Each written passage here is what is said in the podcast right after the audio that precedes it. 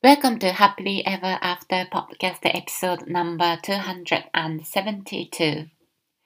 今回のゲストはゴングパフォーマー、そしてライフコーチの町田雅子さんです。雅子さんは以前都内の中間一貫校で英語教師として勤務されていたそうですが、ご主人のアメリカ駐在に帯同するため退職され、在米中にコーチングやサウンドセラピー、そして現在メインのご活動とされているゴングという楽器に出会ったそうです。このゴングというのは、体鳴楽器という楽器自体の振動を音源とする楽器に分類されるそうで、その振動が心と体に与えるヒーリング効果に近年科学的な解明が進んでいるそうです。真彩子さんご自身も初めてゴングを使ったサウンドセラピーを体験した時に長年自身の中で解決できていなかった悲しみの感情を癒すことができたという思いがけない経験をされたというお話をされていました。コーチングとはまた違った音の振動というアプローチで自身の内観や癒し、そして進化を促すゴングの力、ぜひ興味のある方は、まさこさんのインスタから情報をゲットしてみてください。それでは最後までお聴きください。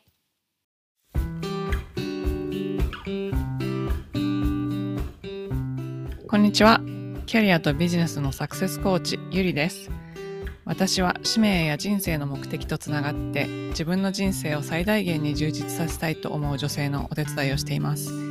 このポッドキャストは今モヤモヤしていたり今の状態にはある程度満足しているけれどもっと大きなこと次のレベルで何かできるんじゃないかなって思っている女性のヒントになればという思いで配信しています。私たちは一人一人素晴らしいギフトをもらってこの世に生まれてきました。そのギフトを生かすことによってパズルのピースみたいにこの世の中で自分なりの役割を果たすことができます。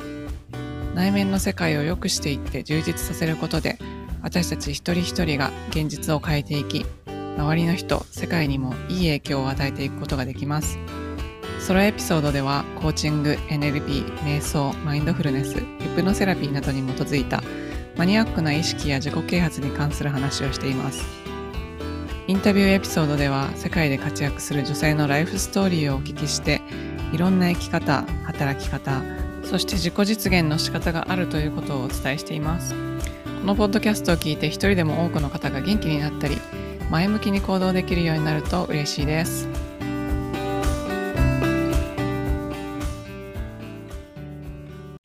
今日のゲストは東京在住でゴングパフォーマー、ライフコーチとしてご活動されている町田真彩子さんです。真彩子さんは一橋大学在学中にアメリカに留学。卒業後は都内の中高一貫校で英語教師として勤務されていました。2018年に駐在帯同のためカリフォルニアに引っ越し、そこでコーチングやサウンドセラピー、ゴングに出会いました。帰国後は日本各地のゴングイベントで演奏されています。まさこさん、今日はどうぞよろしくお願いします。はい、よろしくお願いいたします。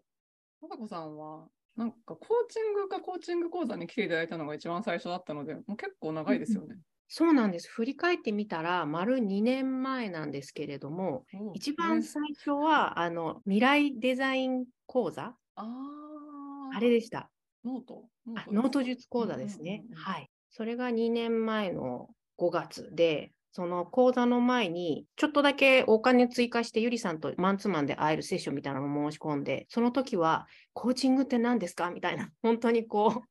超初級の質問をしたのを覚えてます。うんそっか、そんなに前なんですね。2年前なんです、実は。なんかすごい激変してますよね、人生。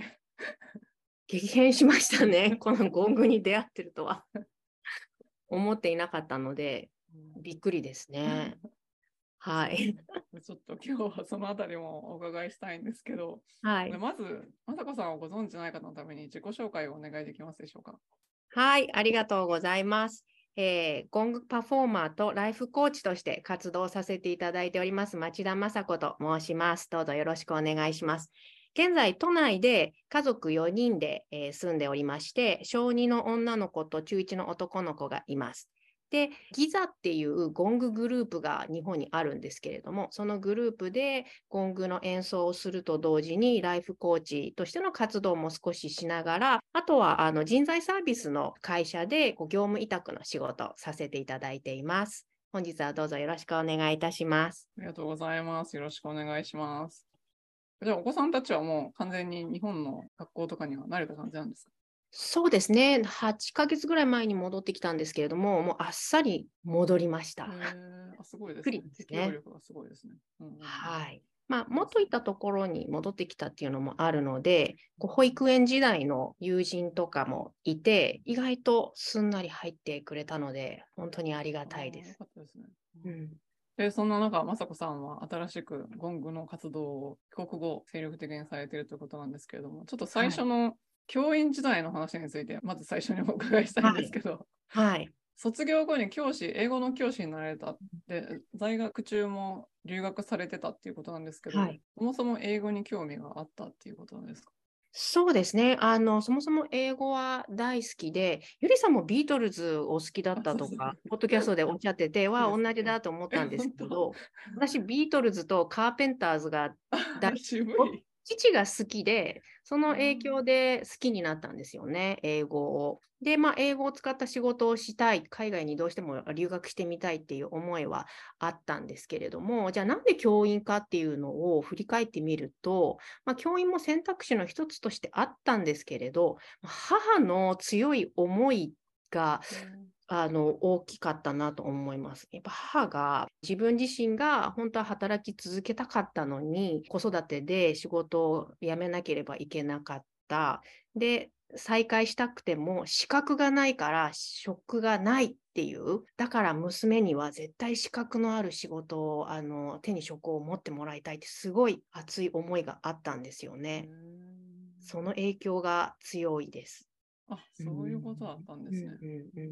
英語の教師、最初からもう中高一私立ですよね。私立の学校なんですか？そうですね。あの、本当にご縁のあった学校が都内の中高一貫の女子校でした。でも最初はその留学から帰ってきた時が大学5年の6月だったので、もう一般の企業の就職活動終わってるじゃないですか。で、どうしようかなと思った時に、教員採用試験はこれからあるから、まあじゃあ受けてみようかな、みたいな、結構軽いノリで、あの、本気で教員になりたい人には本当申し訳ないんですけど、とりあえず就職して、お金を貯めて、大学院また留学したいなぐらいのノリで始めたら、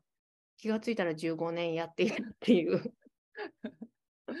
教員時代はどんな生活だったんですか？教員時代は、まあ、ハードでしたけれど、楽しくもあったあの教員時代で、周りのあの先生方がすごく素敵な方で応援してくださる方ばかりだったから働きやすかったっていうのと、あとまあこう学校自体をもうどんどん変えていきたいっていうこうエネルギーのある学校だったので、こう新しく生徒会のイベントを作るとか、あとはこうグローバル教育のプログラム導入するとか、そういったことをどんどんあの雅子さんやっていいよっていうような雰囲気で、結構0から1をこう作っていくのが意外と好きな人間だったので、それはすごく楽しくやってました。でも苦しくなってきたのはやっぱり子供を産んでからで、やっぱりこう子供を産んで、子供が急に熱を出したりとか体調崩したりとかする中で、でも授業は絶対に外せないっていう、もうその物理的にフィジカルに教室にいなきゃいけないっていう、その拘束時間とのせめぎ合い、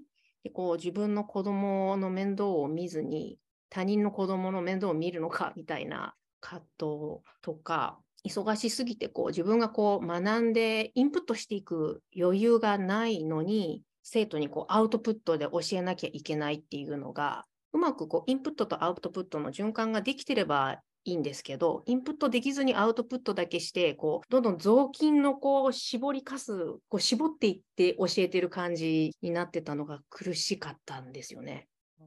時間があまり取れなくてインプットの時間がないとかそういう感じだったんですか？はい。うんそうなんですね。なんかでも、アメリカに来てアメリカの先生しょっちゅう休むのびっくりしませんでした？いや、もうそれがすごく衝撃でした。息子の担任の先生が、もう一番覚えてるのが、 Back to School Night って懇談会あるじゃないですか、保護者会。それの予定を変えちゃったんですよね。あの、それも女子会があるからっていう理由で。すごい。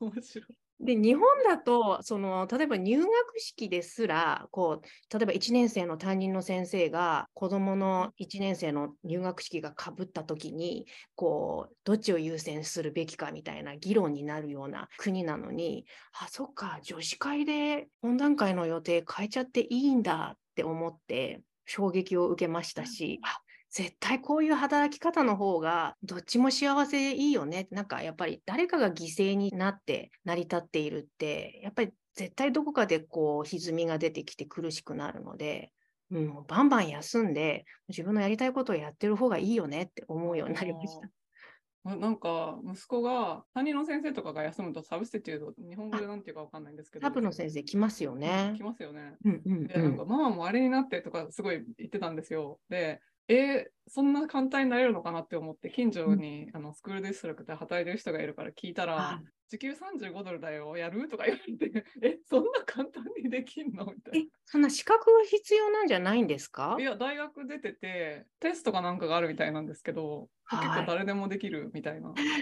ただ、なんかクラスルームマネジメントができないとダメだよっていう感じなんですけど、すごい気軽にやるみたいに言われて、え、できるんだみたいな。へえー、そうなんですね。でも、娘の通ってた小学校は、しょっちゅう来るおじいちゃんのサブの代理の先生がいて、うん、ミスターシューメーカーなんですけど、靴職人なのかとか思いながら、なんかこう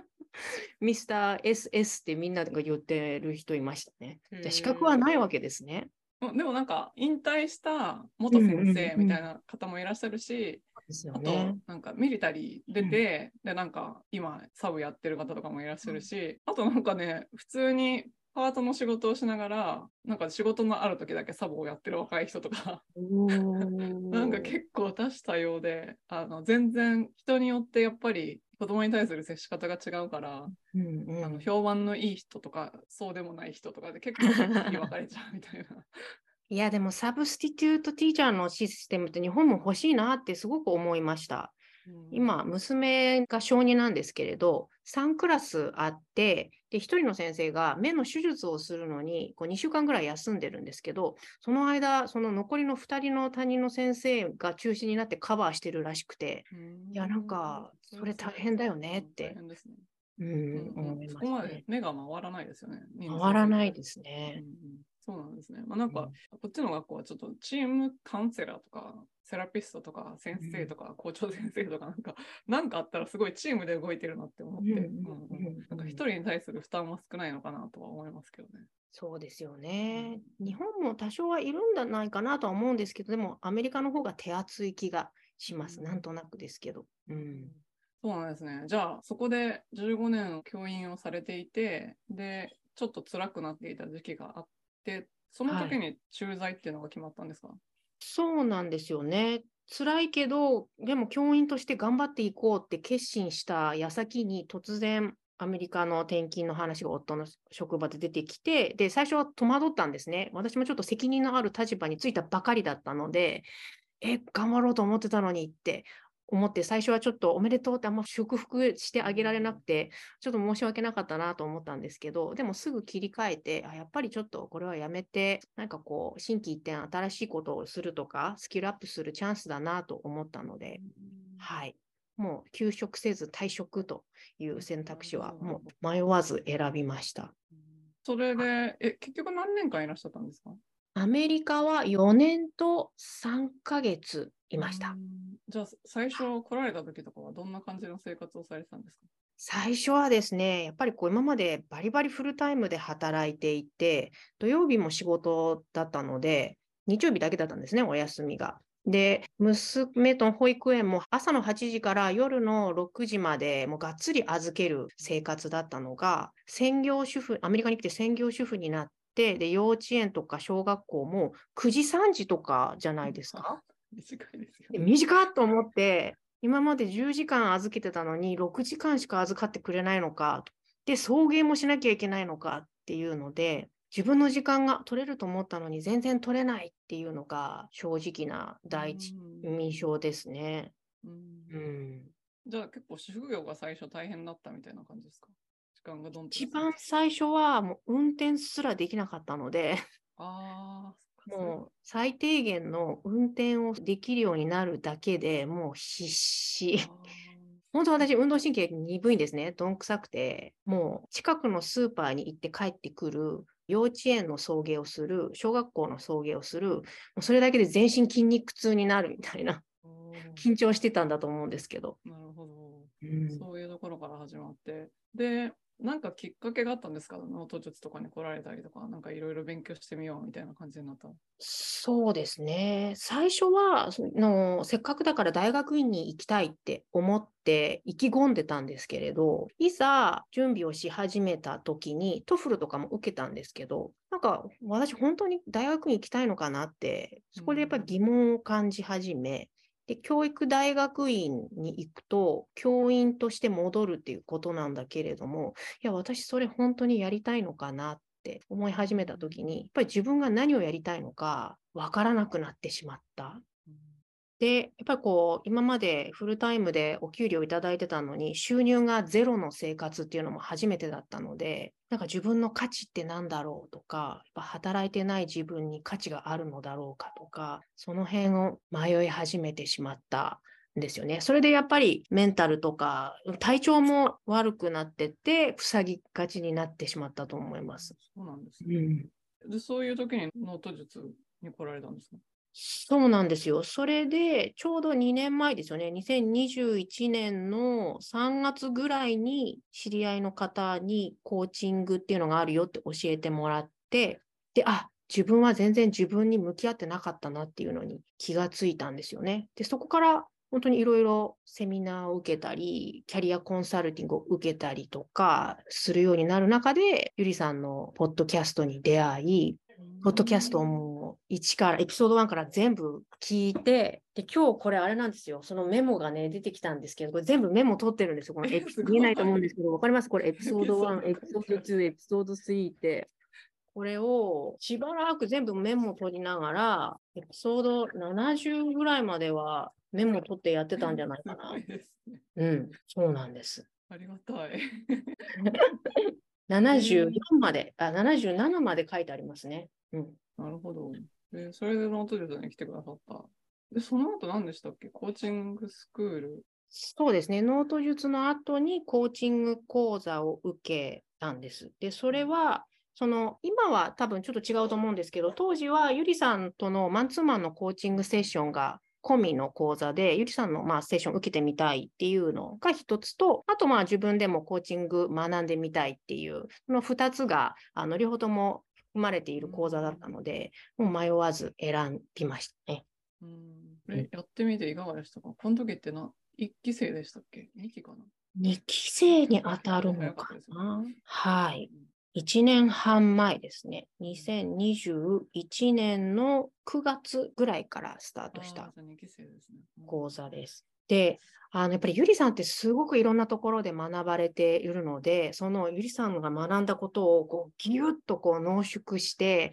コンパクトにまとめて教えていただけるので、本当にこう濃厚な講座だなっていうのは毎回毎回感じてました。でも一方で、そのコンセプトを知るっていうのと、それがこう腑に落ちて、自分がこう実践できるって全く別物じゃないですか。だから当時の私にとっては、そのコンセプトは理解できたけれども、腑に落ちるか腑に落ちないかの手前ぐらいでしたね。でも、講座終わって少しずつ、ああ、こういうことなのかって今ぐらいになって、だんだんじわじわと体感できるようになってきた。ような感じですね。本当にその、こう少しずつ噛んで噛んで、こう味わってる、今も味わっている感じではあります。やっぱ投影の概念とか、最初ポカーンとしてて、言われて頭ではわかるけど、じゃあ自分の意識がどう投影されて何を考え、私は何を見てるのかとか、しばらくわからなかったうんですね。投影難しいですよね。うんうんうん。でも投影が少しわかるようになって、あ、やっぱりこうコーチングができる、誰かに提供できるようになるためには大前提として、やっぱり自分が何を考えているかって、自分をこうセルフコーチングできているっていうのがすごく大事っていうのもすごくよくわかるし、で、やっぱりセルフコーチングできるっていうことは、別にコーチングを提供しなくても、自分のこう日常生活で、こうすごく活かされるスキル、その家族関係もそうだし、仕事関係もそうだし、なのでこうコーチにならなくても、やっぱコーチングのスキルってこう人生全般にとても役立つものだなっていうのは、うん、今も実感してます。すごいコミュニケーションスキルでもありますよね。はい。うんうん、そうですね。あ、それは良かったです。はい 広めたいみたいな。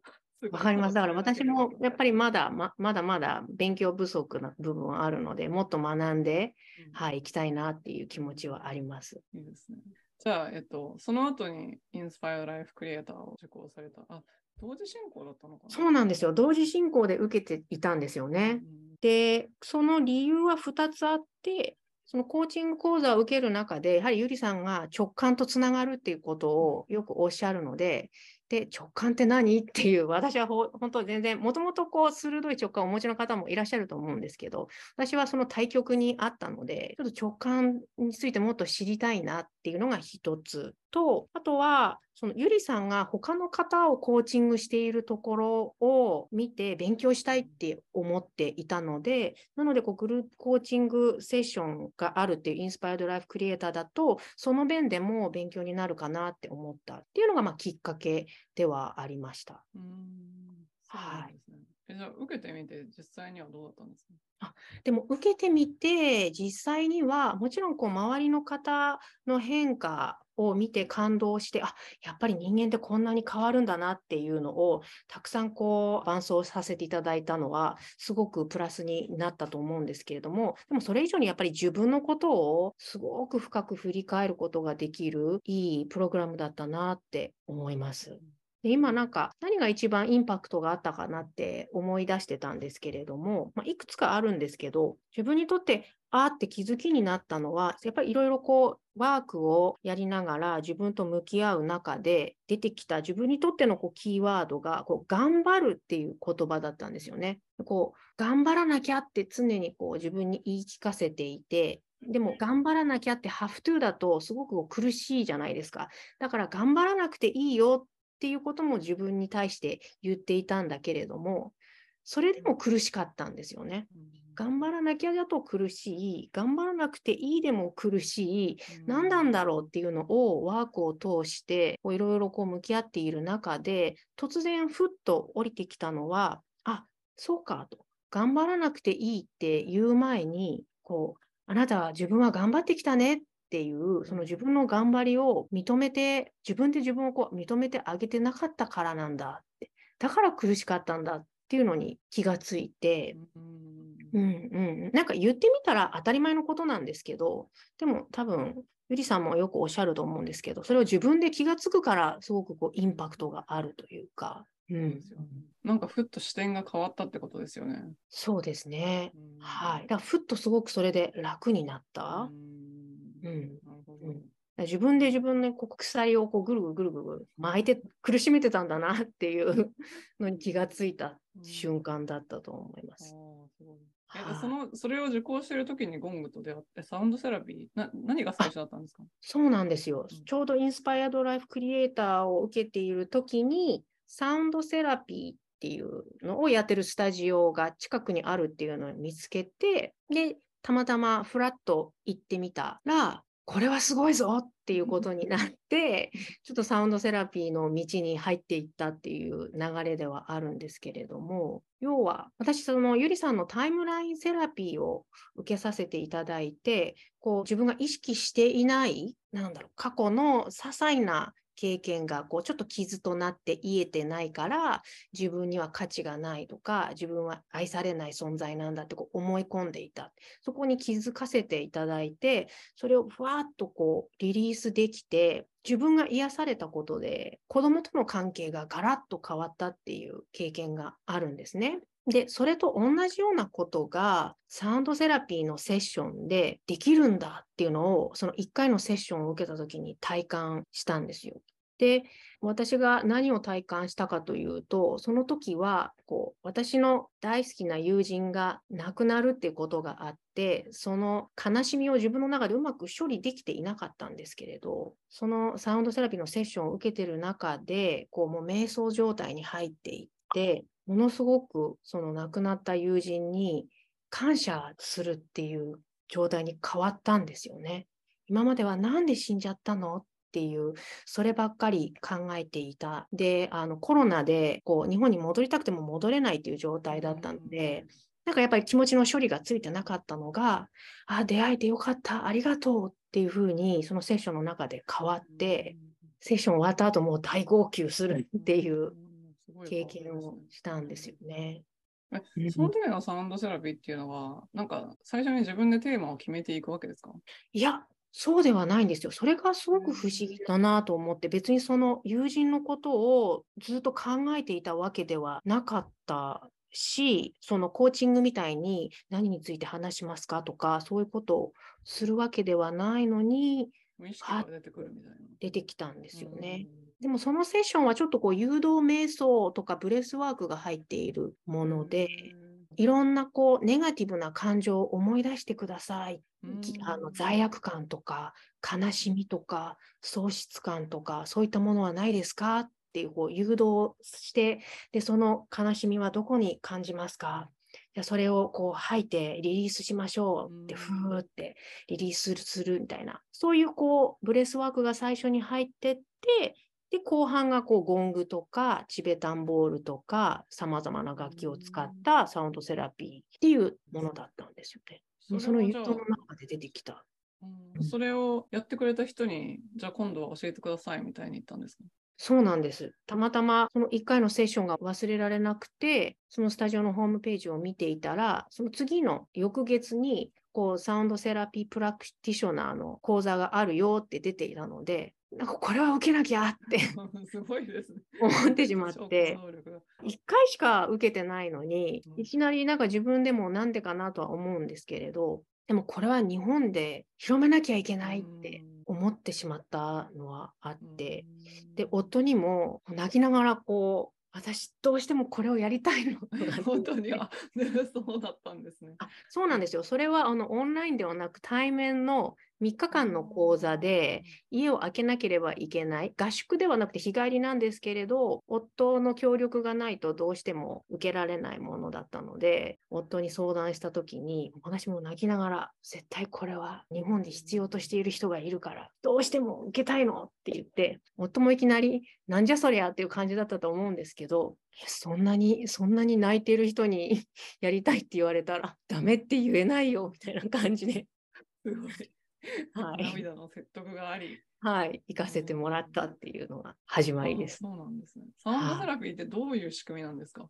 サウンドセラピーというか、今はその日本に帰ってきてからゴングメインで活動しているんですけれども、特にゴングの他の楽器と比べての特徴っていうお話でちょっとさせていただくと、ゴングは特に倍音が豊かに出るっていう楽器なんですね。で、さらにこう複数枚のゴングを同時に鳴らすと、そのゴングの周波数同士が共鳴して、どんどんこう倍音が出てくるんです。で、その倍音って言った時に、こう人間が聞こえない音もたくさん発しているんですね。で、あの人間の過聴域ってこう人間が音として認識できる周波数って最高2万ヘルツぐらいっていうふうに言われているんですけど、その2万ヘルツよりさらに高い、例えば4万ヘルツとか8万ヘルツとか超高周波っていうものを体表面に浴びるとかなり効果があるっていうことが言われているらしいんですよ。で、それが2つの条件が重なってないといけないんですけれども、その先ほどお話ししたその超高周波を体表面で浴びるのが条件1なんですね。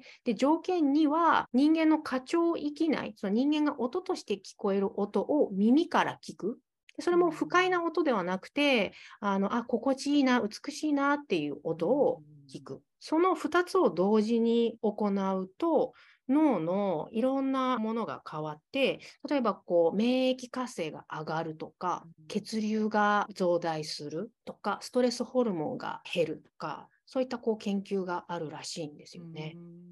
そうなんですね。いや、確かになんかこの前、あの神戸のランチ会で聞かせていただいたんですけど、すごいなんか、なんだろう。私の場合は下から上に上がってくる感じだったんですけど、エネルギーの波が。なんかすごい直撃ブワーってきたから、ありがとうございます。波が来たっていう感じだったんですけど、これ、複数の時、どうやってチューニングするんですか？チューニングっていうのはないですね。もう、あの、これは音が。あ、そうですね。あうんの呼吸みたいな感じで、まあ、リードしていく人がいるんですけど、その人のリードに合わせて複数枚奏でると、もっと本当にこう周波数のシャワーで、こう音の振動が体の多くの細胞にプルプルプルプルって伝わっていくような体感になります。あとなんか多分これなんだろう今写真で見たら多分いろんなこうへこみへこみっていうかなんか多分ツルツルじゃないと思うんですけど、なんかそれで音階が出るっていうのが私結構びっくりしてその楽器でなんかはい、高い音とか低い音とかいろいろ出たじゃないですか。これもすごいなと思って、音色がいろいろ変わるこ、これだけで音色が変わるっていうのがすごいと思ったんですけど、はい、そうなんですよ。はい、ありがとうございます。この一つのゴングだけだけど、そのゴングの中でも、その何で叩くかとか、どの場所を叩くかとかでも全然違うし、その演奏者のやっぱ状態にもよっても違うし、あとはそのその日のタイミングですよね。今日はその満月なので、満月の日の演奏なのか、新月の日なのか、あとはその場所のエネルギーもあるので、やっぱりあの神戸で演奏させていただいた時は、やっぱあの皆さんのエネルギーが素晴らしかったので、もう音が伸びやかだったなと思います。あの会場すごかったですよね。あの会場はなんか木と海が見えて、なんか、はい。すっごい気持ちよかったですよね。すごい気持ちよかったですね。あの瀬戸内海の海と空と緑もあるし、で、あの建物もやっぱり歴史のある格調高い建物だったので、はい。よかったですね。あれあれはすっごいゴングめちゃめちゃ合ってたと思いました。そのあありがとうございます。うん、いや、あんなところで演奏させてもらって、本当幸せでした。あ嬉しい。はい、はるばるあの運んでいった 甲斐がありました。えー、じゃあ今はなんかグループで各地で演奏されてるっていうお話なんですけど、そのグループのお話も聞いてもいいですか、はい、ありがとうございます。今、そのギザっていうあのエジプトのピラミッドのあるギザですね。その名前を付けているゴンググループに所属させていただいてまして、今、まあ、10名弱メンバーがいるんですけれども、あのそのリーダーの水谷さんっていう人がいて、彼がすごく面白いんですね。で、彼はまサウンドセラピーをかなり前からいろいろやってらっしゃった方で、その中でやっぱゴングに出会って、ゴングがすごいっていうことになったんですけれども、ゴングのシャワーを浴びていたら、突然絵が描けるようになったと いうことで、もうかなり細かい細密画を描く方なんですけれども、なのでこう、ゴングの周波数を浴びることで、こう眠っていた DNA が発言するんじゃないかっていうことも、あのグループ内で話していて、だから私もこうゴングのシャワーを浴びることで何が発言するんだろうと思って楽しみにしているんですけれど。すごい。え、なんかそういう活動をしてたら、なんか前、すごい学校の先生で結構硬いお仕事じゃないですか。はいはい、その旦那さんとかはどういう感じで受け止めてらっしゃるんですか？あでも夫はですね最初はちょっとゴングをあの実物を見た時はちょっと冷ややかな目というか ちょっと恐れている感じではあったんです。で子供の方がママ何これ何これ叩いてみていいみたいな感じでわあすごいとかって言って意外とすぐこう慣れてくれる感じだったんですね。でも夫は最近すごく私が楽しそうにしているのでもうゴングがどうこうっていうよりも、雅子がすごい変わったねっていうのに、もうそれに喜んでくれていて、なので、こう、ゴングもあの温かく見守ってくれている感じですね、すねゴングの活動を。はい。もう本当に寝込んで塞ぎがちだったあの頃と比べると激変したねっていう。うんそうなんですね。え、そしたら、今度ブレイクスルー体験をお伺いしてもいいですか？あ、ありがとうございます。ブレイクスルー体験いろいろ考えたんですけど、そのまあ、ゴングを買っちゃったとか、その辺もまあブレイクスルーだったかもしれないんですけど、一番最初何だったらろうなって思い出してたんですね。で、それは本当に些細なことだったんですけれど、自分がこう、自分の内面に向かうきっかけだったなって思うので、ちょっとそのことをお話しさせていただきたいんですが、あのちょうど2年前にちょっとコロナのロックダウンがまだ続いている時に、駐在妻のあの仲間で、もう全然違う国に住んでいる人が、まさこさん、ちょっとズームでお話ししない？って言って、声をかけてくれて、1時間ぐらいお話をしたんですよね。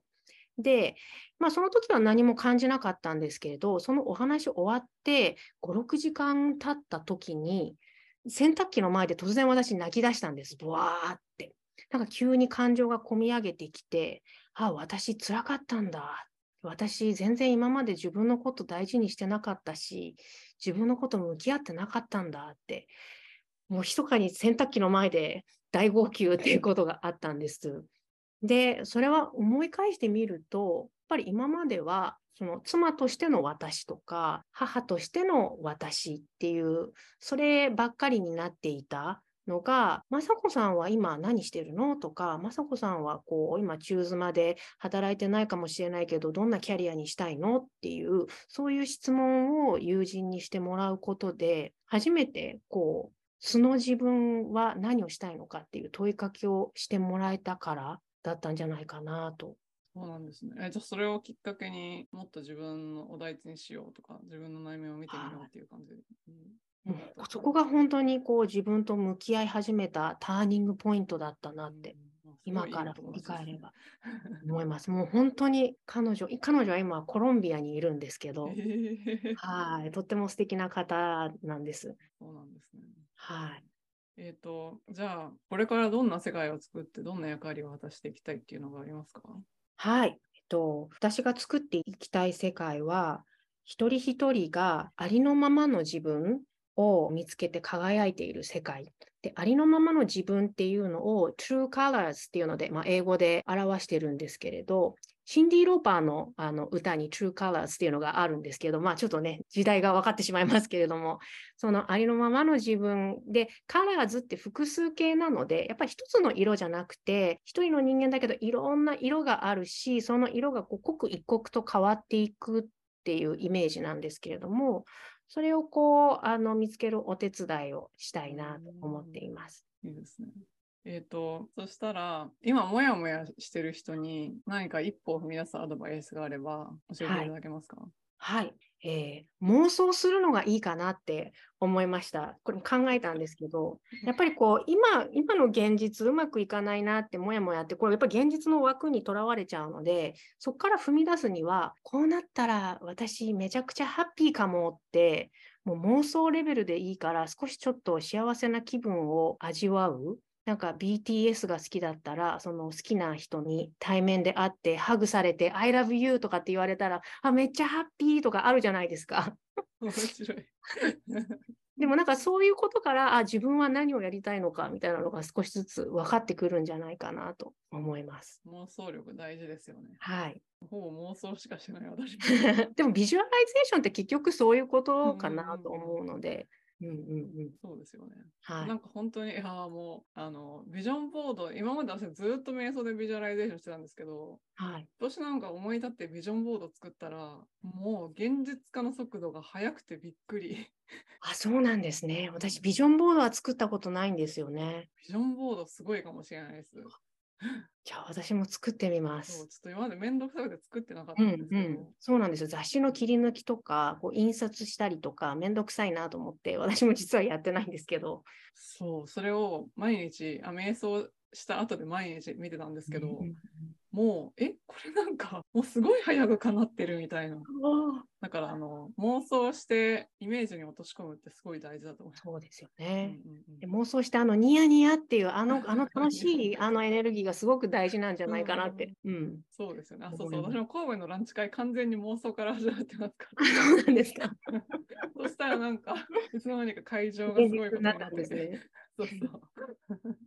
はい、ありがとうございます。はい、じゃあ、えっと、おすすめの本があれば教えていただけますか？はい、ありがとうございます。これも考えたんですけど、ちょっと自己啓発系ではないんですが、小説で、あの、和夫石黒が書いた、クララとお日様っていう2年ぐらい前に出た作品をおすすめです。で、クララっていうのが AI を搭載したロボットなんですね。で、そのクララっていうロボットと人間の女の子の友情をロボットの視点から描いている作品なんですけれども、なんか人間とロボットの違いって何だろう？やっぱり最近 AI の進化が激しく、ね、どんどん進んでいく中で、いや、AI も感情を持つのかなとか、AI は祈るっていう行為をするのかなとか、希望を持つのかなとか、人間って何だろうとか、ちょっとこう考えさせられるお話です。なるほど。ありがとうございます。はいなんか彼、前、結構昔からそういうテーマですよね、多分。そうなんですよ。私を話さないでって、Never Let そうです Me が、私あの本読んで衝撃を受けたんですけど、うんクローンの、クローン話ですよねうんはい。うんうんそう、でもなんか最近私も誰かが、あの、AI になんかちゃんと答えてくれないから八つ当たりとかしてたんですけど、なんかおかしいじゃん、それみたいな感じで。うんうんだけど、なんか誰かが、いや、AI も意識だから、なんかちゃんと丁寧にするみたいなことを読んで、そうか、丁寧にお礼とかをすればいいんだって思って、お礼しながらなんか聞いてたら、はい。なんかすごいナイスな答えとか返ってくるよ。えー、あ、それ面白いですね。そううん。だからやっぱり AI に意識はあるのかとか考え始めたら面白いですよね。うんうんうんはい、ありがとうございます。じうん。ゃあ、はい。最後に今日のお話を聞いて、まさこさんフォローしたいとか、えっ、と、ゴングの演奏以外にサウンドセラピーとかされてるんですか？あ基本まあゴングメインの演奏にはなるんですけれども、時々ちょっと音叉とか、あのティーン社とか違う楽器を組み込んだりもしています。あそうなんですね。うんじゃあそういう、あとコーチングとかもあるんですけど、うんうんそういうのどこに行けばいいでしょうか？えっ、と、インスタをあの見ていただけると嬉しいです。ゴングやサウンドセラピーのアカウントが、えっ、と、True Color Sound で間にアンダーバーが入っているんですけれども、True アンダーバー Color アンダーバー Sound になります。で、はいコーチング用のアカウントも別にあるんですけれども、そのあのサウンドセラピー用のアカウントからリンクがつながっているので、そちらで見ていただけると嬉しいです。はい、ありがとうございます。で、新月の演奏会が毎月あるっていうお話なんですけど、次はいつはいになりますか、はい、ありがとうございます。毎月ですね、あのギザのメンバーの方と一緒に新月のセッションをしてまして、3月は22日になります。で、4月は20日、4月20日です。都内のスタジオをちょっとお借りしてやってますので、ご興味ある方はぜひメッセージいただければと思います。はい、ありがとうございます。その他にもね、なんか見てたら、すごいいろんなとこ行かれてますよね。そうですね、う ん北海道行ったりしています。あと今度6月は大阪でイベントが決まっているので、はい、この前のあのランチ会でお会いしたメンバーの方にも大阪の方いらっしゃるので、そこで会えたらいいなとか、はいいねはい、お話ししてます。はい、ありがとうございます。はい今日はまさこさん、どうもありがとうございました。こちらこそありがとうございました。最後までお聞きいただきありがとうございました。このポッドキャストがお役に立ったら配信登録、レビューまたは星マークポチッと押して多くの方にこの番組が届くようお手伝いいただけると嬉しいです。今よりもっと高いレベルの自分になって行動できるようなコーチングセッションに興味のある方は、ショーノートのリンクから体験セッションにお越しください。また、現在、もやもやからやりがいを見つける20の質問ワークシートをプレゼントしています。今の自分のお仕事よりも、もしかしたらもっと自分が貢献できたり、やりがいを感じたりできるお仕事があるんじゃないかなと思っている方、そういう思いがあるなら、あなたのこれからの使命は別のところにあるのかもしれません。そのヒントを見つけるために、ぜひワークブックをご活用ください。プレゼントを受け取るリンクもショーノートにあるので、チェックしてみてくださいね。